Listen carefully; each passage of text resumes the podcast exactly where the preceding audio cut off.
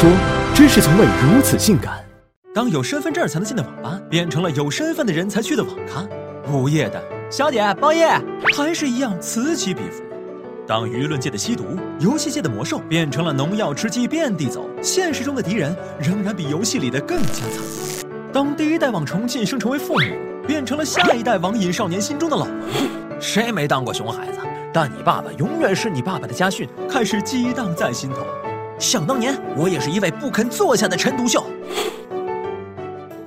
一九九四年，中国正式接入国际互联网，我国第一批网民诞生了。他们受制于连图片都打开缓慢的网速，最先聚集在论坛深处。那时的论坛就是如今的内容平台加社交网站，大家文可破文，武能论战，高手被尊为大侠，但他们会自谦为大虾。在温良恭俭让的氛围之下，尚未有杠精这一奇妙物种出没。一篇写于国足失利后的大连金州不相信眼泪，成为横空出世的爆款，足以让现在的大 V 和公众号们顶礼膜拜。如果照今天的网民数量来算，上线四十八小时，他的点击量就已经超过了两千万。而网文鼻祖第一次亲密接触，也在一九九八年开始在论坛连载，无数人跟随小说的情节，跟网友开启了一往情深的桥段。人们从头像分析性格，靠个人主页摸清兴趣爱好，然后从诗词歌赋聊到人生哲学，再用五四四三零的莫斯密码谈情说爱。他们会换上情侣头像，会在聊天室里宣布结婚。但就算在同一座城市，他们也不会轻易奔现，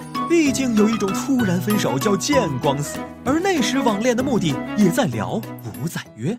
有人因为要维系 online 的精神恋爱成为网瘾少年，也有人是因为情迷游戏才驻守网吧。刚开始去玩耍，大家还只能靠内网联机玩玩红警、帝国时代。到了二十一世纪初，石器时代、传奇等网游进入中国，放学后的美好时光被他们完美承包。少年们又干又氪，用零花钱换点卡，再用点卡获得游戏时间或是买回游戏装备。如今你们在召唤师峡谷保护自家水晶，而他们也曾守护着阿拉德大陆，愿意为了部落、为了联盟奋斗终身。二十四年过去。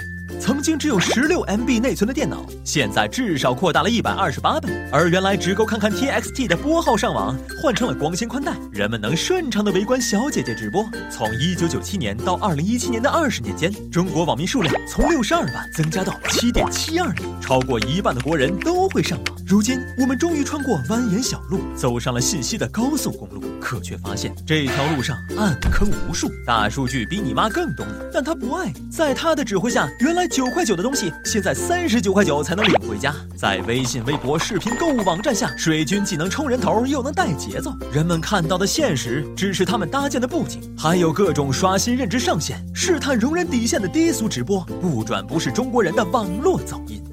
这个时代的网上冲浪，考验的早已不再是耐力，而是体力、定力和抗击打力。